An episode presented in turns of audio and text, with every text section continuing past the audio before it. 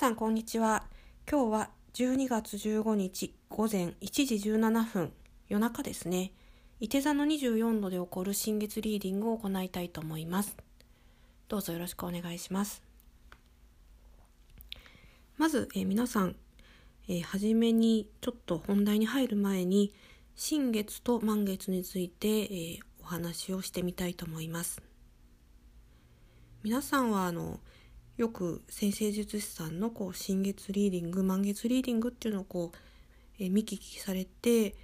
ー、多分ですけどあのこうご自分のこう人生に照らし合わせて未来予測をするような感じあこの天体がこういう風だからあちょっと最近、えー、いいことが起こったんだわとか逆にあだからこれちょっと今良くないのかなとかそういうふうに役立てていらっしゃるっていう方が多いんじゃないかなと思っています。でも、えー、今度12月22日に木星と土星のコンジャンクショングレートコンジャンクションで風の時代が始まるんですよね。でこれについてはちょっと別枠でお話しさせていただいたんで今回は省きますけれどえちょっとあの受動的かなって実は思っているんですよ。ご自分でこう聞いて紛争かってこうなのかなって考えるだけじゃなくってもうちょっと能動的にこう考えていくっていうスタイルが風の時代は求められるんじゃないかなと思っています。で、え、そもそも、え、新月とか満月っていうのをこう何をっていうことですよね。まずそこからちょっと考えないといけないですね。で、えっ、と、今からお話しするのはこれ私個人の考え方であって、え皆さんがもっともっとあのイメージ豊かに、えー、違うご意見もあると思うんですけどここでは私の考えることをお話しさせてください。まず満月ですけれど満月っていうのは、えー、人間のこう無意識レベルがすごくこうピークに達するっていうようなイメージを持っています。で、えっと、社会心理学者の加藤泰造先生なんかも無意識がこう全て動かしているっていうようなことをおっしゃってるんですよね。ってことは私たちのこう身近なこういろいろなことから社会的なことそしてこう世界情勢に至るまで実は無意識レベルがすごく突き動かし突き動かしているんだよっていうことですよね。結構怖いですよね。なんで、えー、そうなんですよ。で、えっ、ー、と心理学っていうのは私もあんまり詳しくないんですけれど、まあ、詳しくない人が何を言うって感じなんですけどあの成立してから多分200年以上経ってますよね200年ぐらいなのかな。であの世界中のこう超一流の頭のいい人たちが、えー、考えて考えて、えー、今に至ってるのが心理学とするともう大体人間のこう心とかそういったことはもう解明し尽くされてるんじゃないかなと思っていて。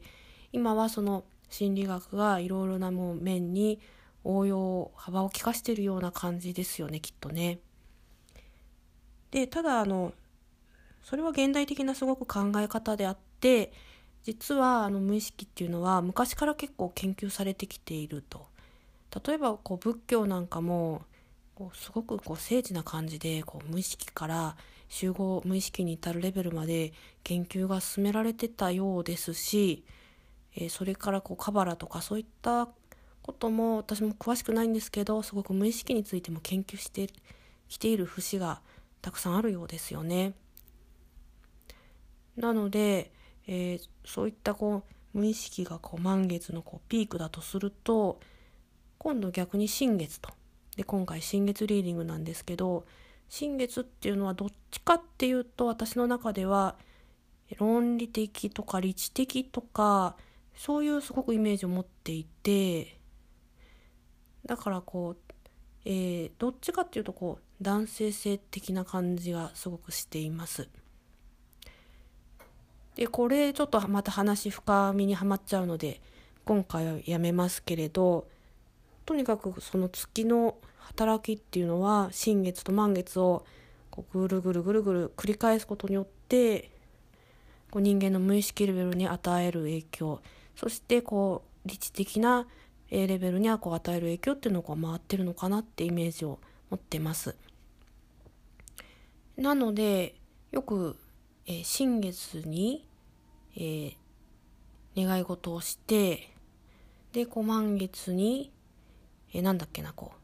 う願いが叶うんでしたっけ？ちょっと私も詳しくないんですけど、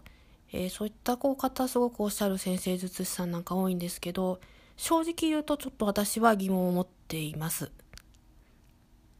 で、えっと、今ちょっとブログの方では、えー、ロシアの量子物理学者の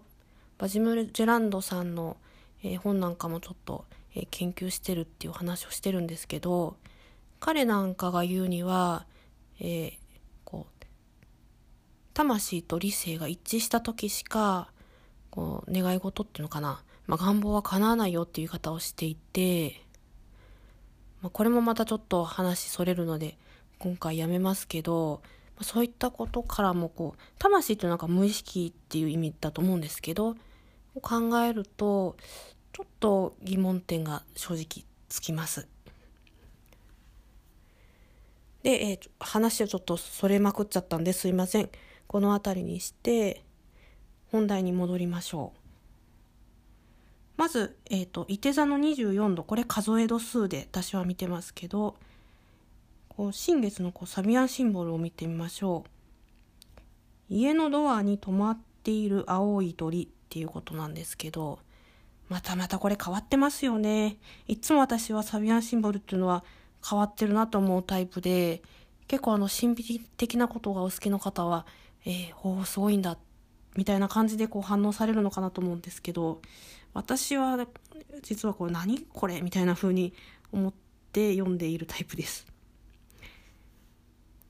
で、えっ、と、いて座っていうこう、エネルギーっていうのはどんなイメージがあるかっていうと、私なりの解釈ですと、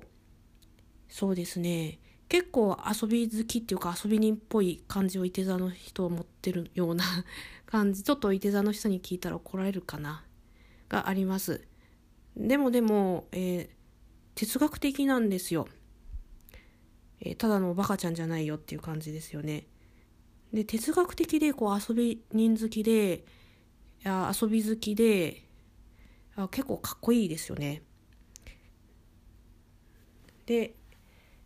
まあそんなイメージがあってでこう陽気でこう穏やかでこう朗らかで開放的なっていうようなイメージも持っています。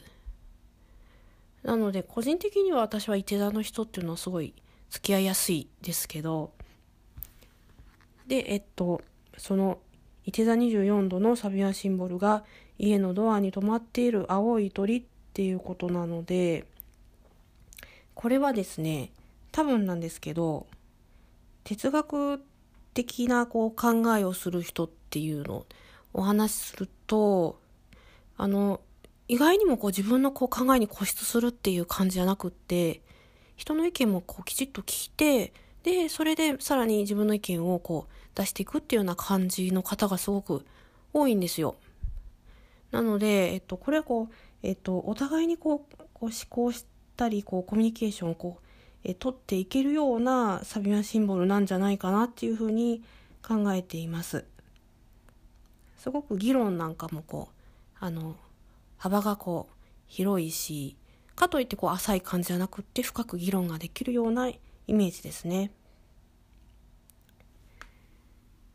で、えっと、言うの忘れてました。今回、あの、皆既日食なんですよ。なので、えっと、普段のこう、新月よりも、ちょっと影響力っていうか、インパクトは大きいような感じですね。次に、気になるのが、この月は、えー、7室に火星あるんですけど、それ、火星はお羊座に位置してるんですよね。で、トラインなんですよ。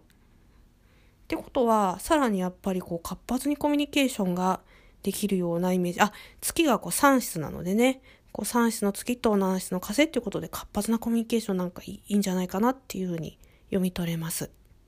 結構イケイケな感じですよね。で、えっ、ー、と、他にちょっと気になる点があって、この海洋星ですよね。この海洋星っていうのは、えー、今、ちょうど新月の図だと、ギリギリこれ5室、まあ、ちょっと6室にもこう足踏み入れてるような感じなんですけどそれが、えっと、この新月とこうスクエアになってます。で特にこの6室っていうのを考えるとやっぱりこう経済とか雇用とかそういった情勢にかかってくるのでこのコロナの状況とかそういったことを表しているような気がしてしょうがないですよね。この GoTo キャンペーンをやるだのやめるだのいろいろ騒いでますけどそういったこうことにも関連してきてるようなこう暗示がすごくします。それで、えっと、もう一つ気になることがあって12月の23日がこれピークなんですけど火星と冥王星のこれもスクエアを形成してるんですよね。火星と冥王星って怖いですね。ちょっと。さっきの海洋星も結構私の中ではすごくこうなんかこう美しくって綺麗なイメージあるんですけど、なんかちょっとこう欺瞞とか偽善とかそういったイメージ、特にこう、えー、世界的なレベルだとちょっとやばいかなっていうイメージあるんですけど、この火星と冥王星っていうのもちょっと嫌なイメージが正直あってこれはやっぱり怪我とかまあ、うん、実行とかそういったことにこう関連しなきゃいいんですけどそういったのは安心してます。で特にあの今病院が満杯になってきてるとかあのこう事故とかあっても救急車が来てもなかなか病院に送ってくれないとかいろいろ問題が出てるようですけどなのでそれの暗示なのかなと思ってて特にこの12月23日周辺っていうのはあのなるべくこう身の安全を守るとそういったこう意識の方が良いのかなっていう感じがしています。なので、えっとまあ、全体的にはそんな感じになるんですけれど、えー、皆さんもこれを聞かれて、えー、もちろんあのご活用いただけたら嬉しいんですけどその他にもこうご自分で能動的に、えー、もう少し考えてみるとかあのそういった感じであの生かしていかれると風の時代は本当によくってっていうふうに思っています。はいありがとうございました。ポッドキャストの毎日の配信の方はこれからも引き続き続けていきますのでどうぞよろしくお願いします。それでは失礼します。